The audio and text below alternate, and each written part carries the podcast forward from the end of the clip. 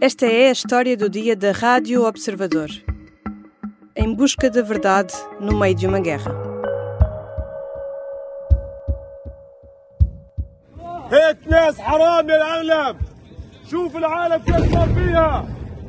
A notícia chegou ao final da tarde de terça-feira às redações. O hospital árabe Al-Ali, na cidade de Gaza, tinha sido atacado. De acordo com as autoridades locais, este ataque matou 471 pessoas. Desde o reacender do conflito entre Israel e o Hamas no início do mês, terão morrido 5 mil. Quem atacou o hospital? O Hamas acusa as forças israelitas.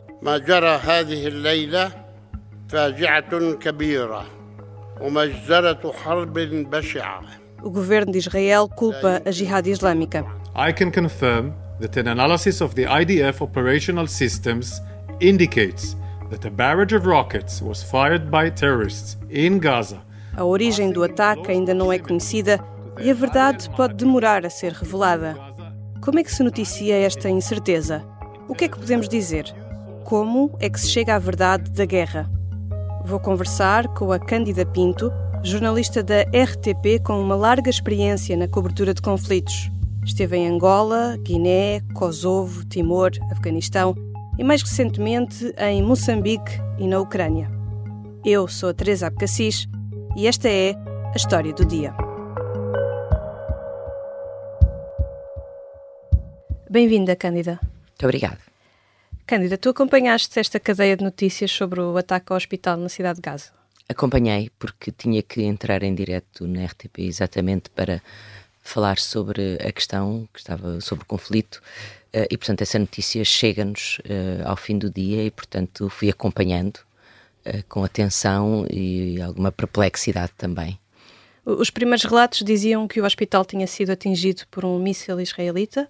Depois, as autoridades israelitas negaram responsabilidade e disseram ter provas de que os responsáveis eram a Jihad Islâmica, mas essas provas não foram partilhadas. Isto tudo aconteceu muito pouco tempo depois do ataque, que foi gravado por uma emissão em direto da Al Jazeera. Uh, sim, as primeiras, uh, os primeiros momentos uh, são, são, são estranhos, são complexos e são terríveis ao mesmo tempo.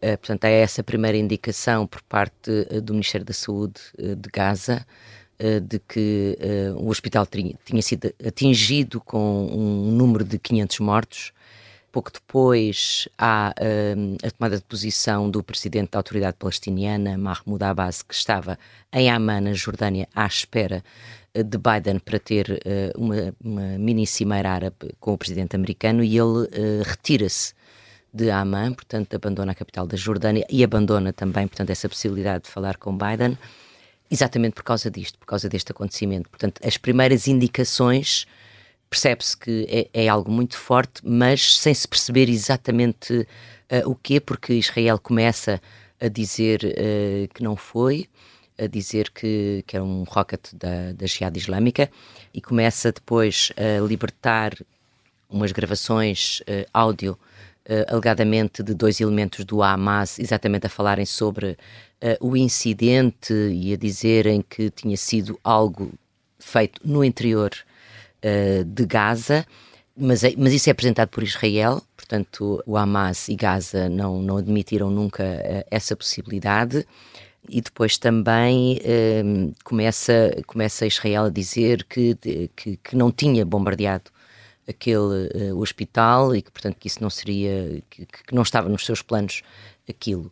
Uh, se bem que uh, a Organização Mundial de Saúde veio dizer hoje que 20 uh, eh, hospitais tinham sido avisados por parte de Israel para que as pessoas se retirassem. Ora, aquele hospital, para além dos feridos uh, que estava a tratar, tinha também muitas pessoas que tinham fugido para ali por não saberem já para onde fugir face um, eh, à intensidade dos bombardeamentos. Portanto, havia muita informação estranha e, portanto, neste tipo de situação, acho que é preciso uh, esperar perceber uh, exatamente o que aconteceu e nesta altura uh, eu creio que ainda é prematuro ter uma avaliação definitiva. Aliás, o Primeiro-Ministro britânico acabou de dizer há pouco isso mesmo, que é preciso esperar por uma investigação mais apurada sobre aquilo que aconteceu.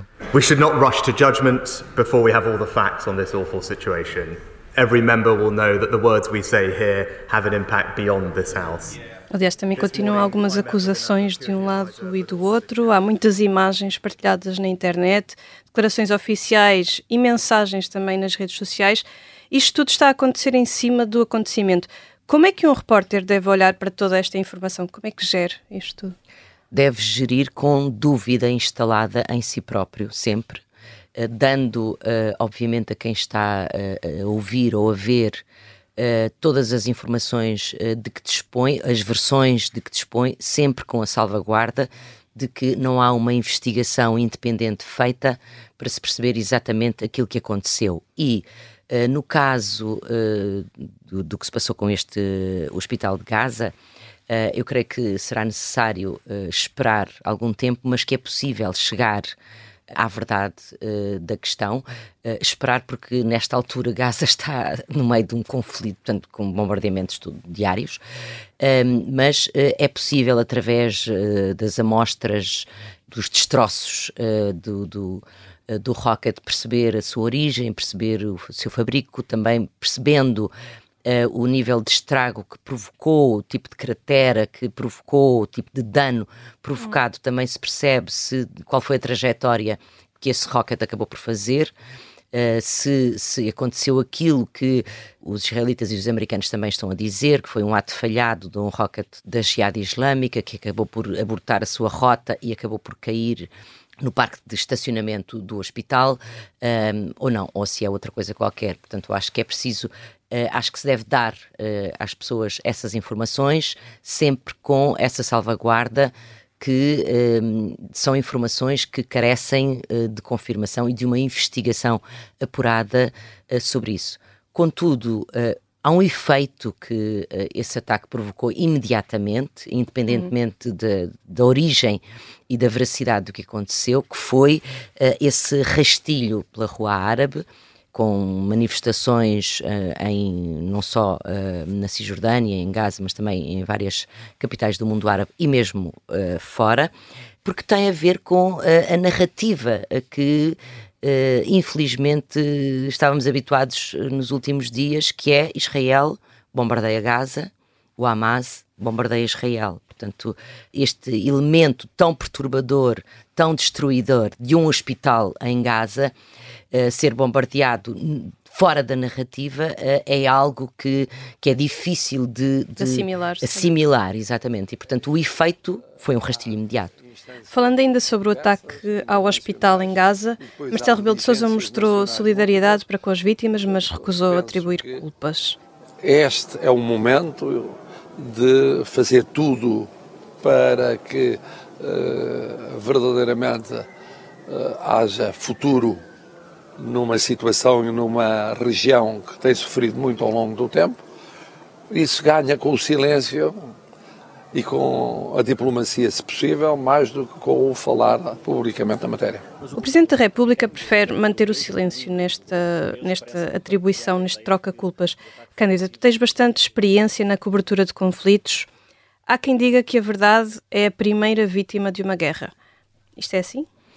Uh, muitas vezes acontece. Uh, eu acho que o, nosso dever é, é, sempre tentar aproximar-nos o mais possível dos factos uh, e relatar esses factos. Nem sempre isso é possível e muitas vezes há muita ilusão em relação àquilo que de facto se passou. Eu lembro, por exemplo, com um míssil que foi lançado no ano passado, em novembro, que atingiu a Polónia e que toda a gente achava que era a Rússia, e, e, houve uma histeria tremenda que a NATO poderia ativar o artigo 5, que é de defesa integral dos países membros da NATO, e agora, no, no mês passado, houve de facto esse relatório que diz que de facto o míssil que atingiu um armazém de cereais era ucraniano. Portanto, há danos colaterais ou há erros, há falhanços na trajetória, por vezes, uh, destes rockets e destes mísseis que acabam por atingir zonas que não estavam uh, previstas ou que acabam por ser tiros no pé, entre aspas. E há uh, informações que inf... numa primeira, se calhar numa primeira, numa primeira vista, apreciação parece uma coisa e afinal e depois, depois acabam por ser outra. Que... Portanto, é preciso ter sempre uh, esse cuidado para manter alguma reserva quando as coisas não são evidentes, quando há dúvidas uh, e quando há este tipo de situações que é, uh, como, como, foi no caso uh, do míssil da Ucrânia que caiu na Polónia no ano passado, manter alguma prudência, não ter um, uma afirmação definitiva sobre aquilo quando não há certeza. E neste caso, acho que é isso que está a acontecer. Já voltamos à conversa com a jornalista da RTP Cândida Pinto. Na segunda parte, vamos falar sobre a dificuldade de estar no meio de um conflito, a receber informações em tempo real que podem estar enviesadas.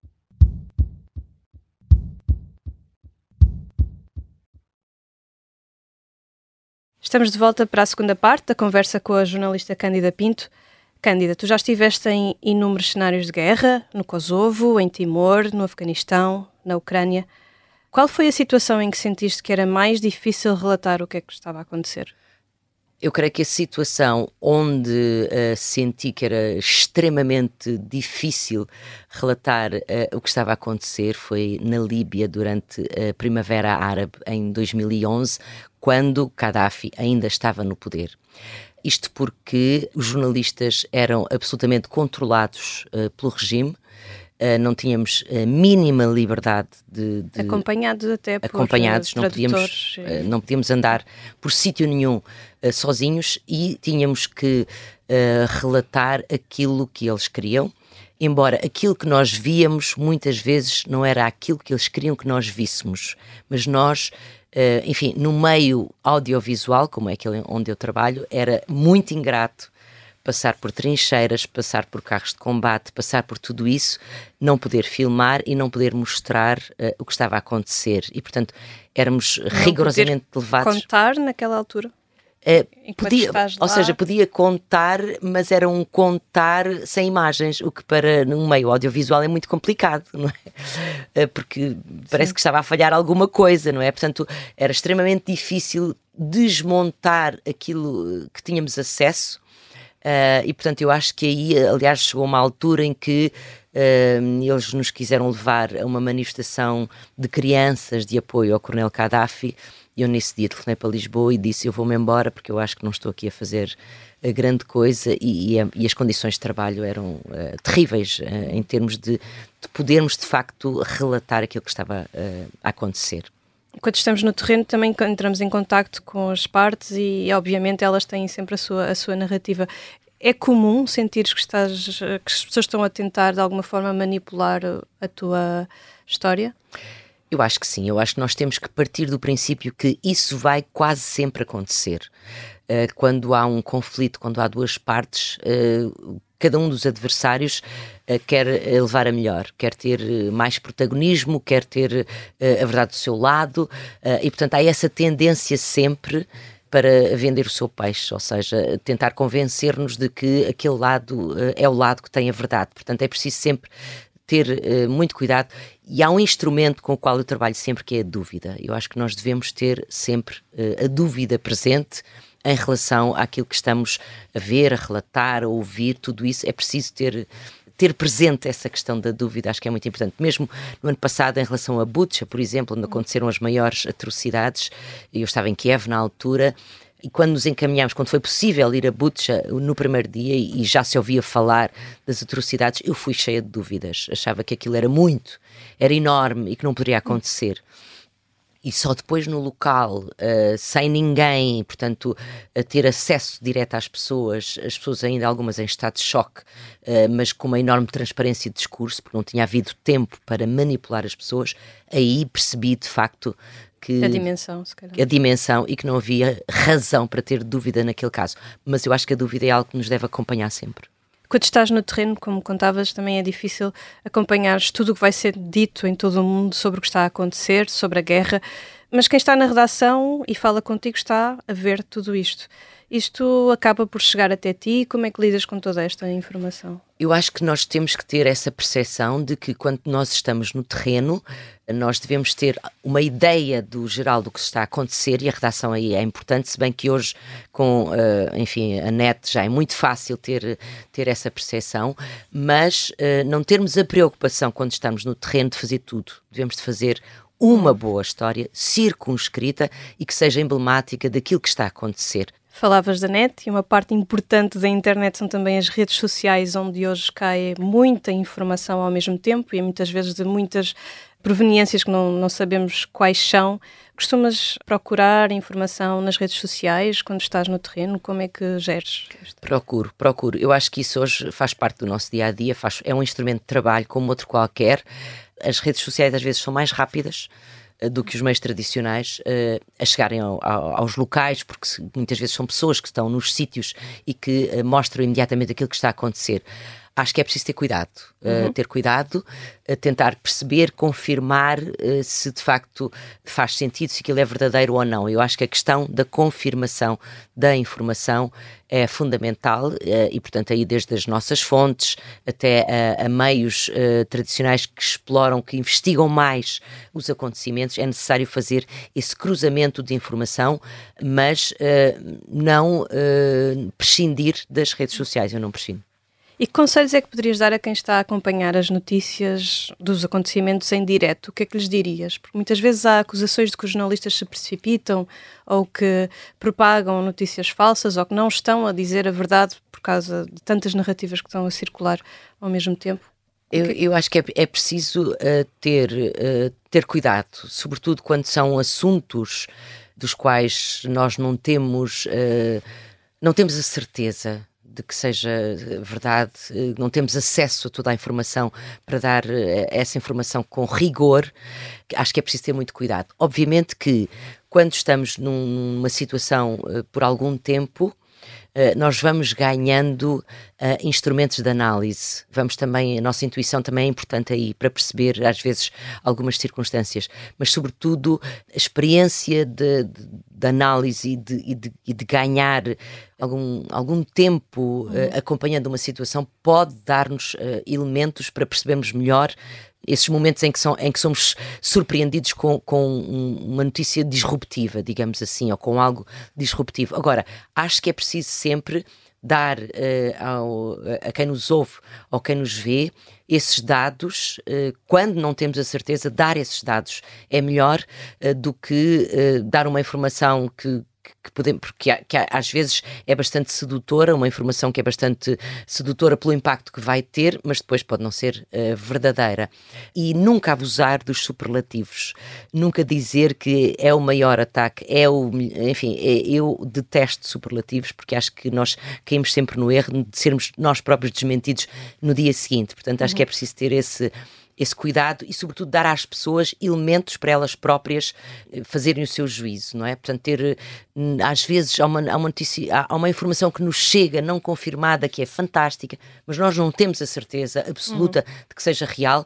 Acho que é preciso que quem nos vê, quem nos ouve, é preciso ter essa verdade com as pessoas, ou seja, não as levar por caminhos que às vezes não são verdadeiros. E essa verdade às vezes pode ser a dúvida de que falavas. É? Exatamente, acho que a dúvida é muito importante, é, é fundamental uh, neste trabalho, porque quando as pessoas.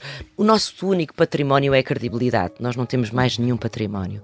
Uh, e, portanto, a credibilidade faz de dúvida e de confirmação de factos, não é? E, portanto, isso é um caminho que nós vamos fazendo. E se as pessoas perceberem que nós estamos a fazer esse caminho, as pessoas acompanham-nos nessa trajetória. Obrigada, Candida Pinto. Nada, obrigado eu. Cândida Pinto é jornalista da RTP com uma longa experiência em cobertura de conflitos. Esta foi a história do dia. Os sons que ouvimos foram gravados pela Reuters e pela SIC Notícias. Este episódio contou com a colaboração da Ana Moreira. A sonoplastia é da Beatriz Martel Garcia, a música do genérico do João Ribeiro. Eu sou a Teresa Abcacis. Até amanhã.